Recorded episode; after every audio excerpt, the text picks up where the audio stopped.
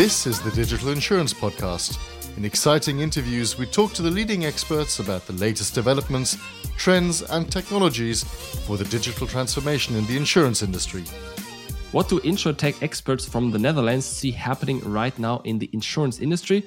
And what is his golden nugget of insight that he has gained from his experience in speaking about connecting and consulting the insurance industry? Today, I will be discussing this and more with Roger Peverelli, co founder of Digital Insurance Agenda. Welcome to the show, Roger. Thank you, Jonas. Uh, thank you for having me. So, who and what is the Digital Insurance Agenda? Digital Insurance Agenda. Yes, it's an initiative that we created uh, like five years ago. We uh, saw in our practice as uh, digital consultants that there was a room to uh, accelerate innovation and digital transformation. We saw that in banking, things were taking up with much more speed, and we decided to create a platform so that insurers and insurtechs could actually uh, bridge the gap and make sure that they add more value to customers. So tell me, what are your key insights and the key learnings from your experience from, let's say, the last five years? What are you seeing? What have you been seeing? Well, you know, like what I mentioned, the initial idea was to uh, see how we could bring those insurtech leaders together with insurance executives. And what we found is that that is still very difficult to accomplish. We took banking as an example. We noticed that uh, banking was taking up fintech in a much faster pace. Think, for instance, about uh, how payments, digital payments, mobile payments were uh, part of the customer journey of every bank in a very small, uh, small period in time. And uh, well, we noticed that in banking, that has been much more difficult to accomplish. Having said that, we saw that, uh, especially in the last two years, with COVID taking place, of course, COVID brought us a lot of bad things. But the one thing that it that it really helped with was to accelerate the the, the awareness of uh, the need for digital in insurance, and uh, we see companies taking things much more seriously as of that point in time. So, how do insurance executives and board members need to understand and see whether they're taking these initiatives seriously enough or if they need to do more? How do they know this when they're already doing something like that? Well, I think that on the one hand, people understand that they're doing, not doing enough. Especially um, COVID helped with that. We saw that um, there's a lot of awareness that um, you know, like there's no more time to hit the snooze button once again. right. So that's good. But having said that, um, it's still difficult to really move forward. We also uh, experience that when we speak to insurtechs they always tell us that um, we've spoken to this and this uh, insurance uh, company again for the so many time, and um, they're only up to uh, doing like a pilot or a proof of concept. Yeah. And uh, some of them even call it um, insurance companies going on a pilot safari. Yeah, right. Which is not to take insurtech serious, but really just to uh, gain skills for themselves. So after the pilot, nothing happens and no real impact is taking place. I spoke to an innovation manager once and asked her how many of the projects are actually seeing the day of light, right? How many of these projects are actually materialize in some sort of large scale consumer effort? And I think we were talking about some smart home flood prevention, not flood prevention, but kind of leakage prevention software where we were using sensors to measure water leaking from water pipes. And in the end, it was like they couldn't even name one of these projects that kind of got into the hands of significantly relevant amount of people. Yes, I totally relate to that. We did that same analysis uh, a couple of years ago with around 70 insurers, 7-0, and uh, we asked them to plot their portfolio of uh, insurtech projects across, uh, you know, like uh, pilots, proof of concepts towards uh, really adoption at scale and uh, the number of projects in the adoption to scale uh, category was zero. yeah, exactly. But that was two years ago, huh?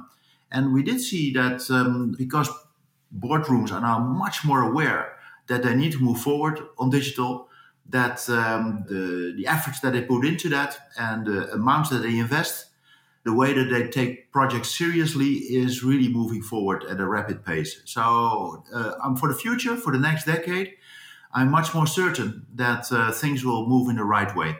But is it the big ones that are moving in the right way, or is it the small ones, or is it everyone? Well, you know, like the smaller ones have uh, specific benefits and specific uh, disadvantages, so to say. The disadvantage is the scale. And at some point, if you really want to invest heavily in digital, you need some scale because you're like, right. otherwise you just can't afford it. So that's the disadvantage. The benefit, of course, is that they should be able to uh, be more agile mm-hmm. and uh, be more flexible. And we see that especially taking place with mutual insurers. We see that happening, for instance, in France, in the Netherlands as well, where I'm based, that uh, those mutual insurers they are closer to the market and uh, they are able to understand the needs of their customers, their members, uh, a bit better, and able to translate that also much more creatively to uh, to solutions that uh, strike the right chord. Do you think people are saying, or do you agree that only few insurers will remain and kind of the majority will sort of disappear over time as long as they don't sort of define for themselves a very specific, very probably for the small one niche purpose and customer segment. Do you agree that if they don't do that, they will disappear at some point?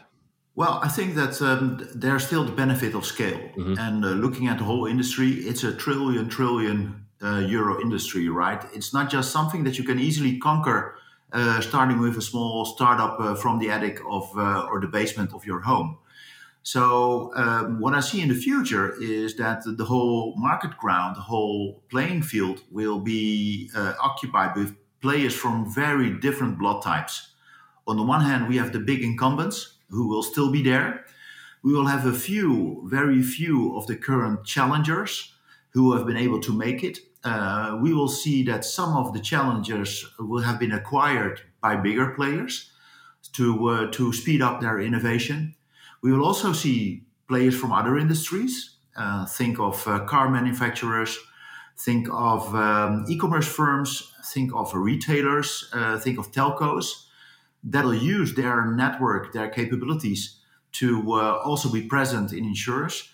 And uh, yeah, we will still see those big names as well. And, and looking at the speed in which those big names are investing uh, placing bets in the right areas, we think that they will still be the big players. So it's not that the likes of Allianz, Munich Re, AXA, etc., etc., Generali are finished.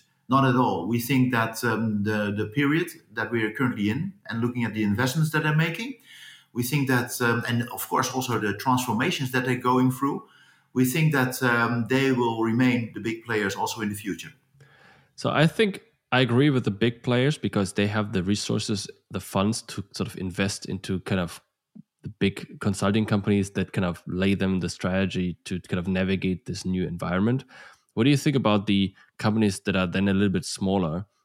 What does management need to do in order to kind of be still relevant in the future? They need to develop a vision, and but this also involves kind of personality changes. Isn't it that executives, senior executives, need to sort of even change themselves to be sort of still fit for this new future?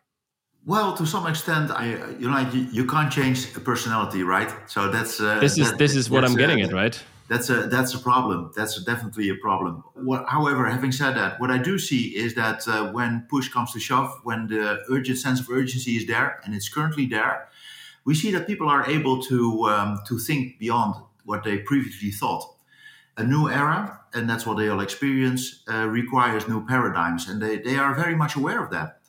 So what we do see is that uh, also those uh, smaller players they become more aware of the things that they should do, and uh, also start to act on that.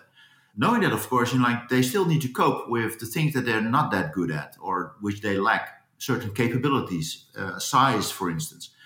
Uh, so what we can imagine is that um, yeah, like they would team up with uh, similar kind of companies working together, more sharing investments. Uh, we also see we already see that place uh, taking place, for instance, in, in among mutual insurers. but also consolidation. I think that also be a consequence of what we currently will experience. Do you think that shareholders should reevaluate their board members according to whether they're fit for this new world? Is this something they should be doing? Well, that's uh, maybe they should. But the question is if they will. Um, of course, exactly. those are very different things.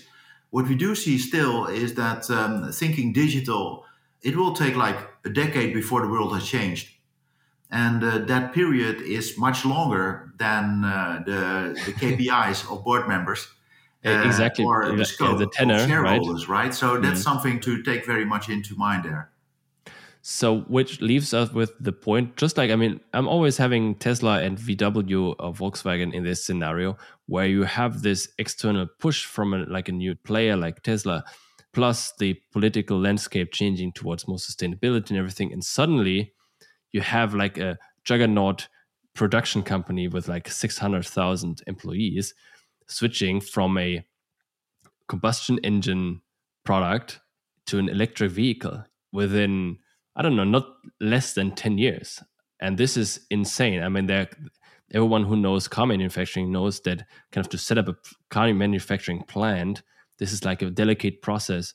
And you have to kind of have all these different stations where they build these different components. And if you kind of swap out half of the components if you will then you have to build entire new plants. So this is kind of a huge undertaking but the reason why such a big company and also all the other companies during covid were able to do all these undertakings because they saw the need and the urgency and everything around it. And what i'm feeling is that there is not enough urgency in this insurance business because no one no one's sort of job is too big too much threatened by this new development right? It's not in their face yet well i, I you know i'm an industrial engineer by education so uh, the, the, your, the comparison that you're making uh, definitely is um, is something that uh, that i totally agree with like looking at how the car manufacturers have changed uh, in such a short period in time yeah that is amazing. Having said that, I do see that same thing taking place also now. Especially COVID really created much more awareness for digital. And uh, they all know that it is necessary and they're all pushing this forward.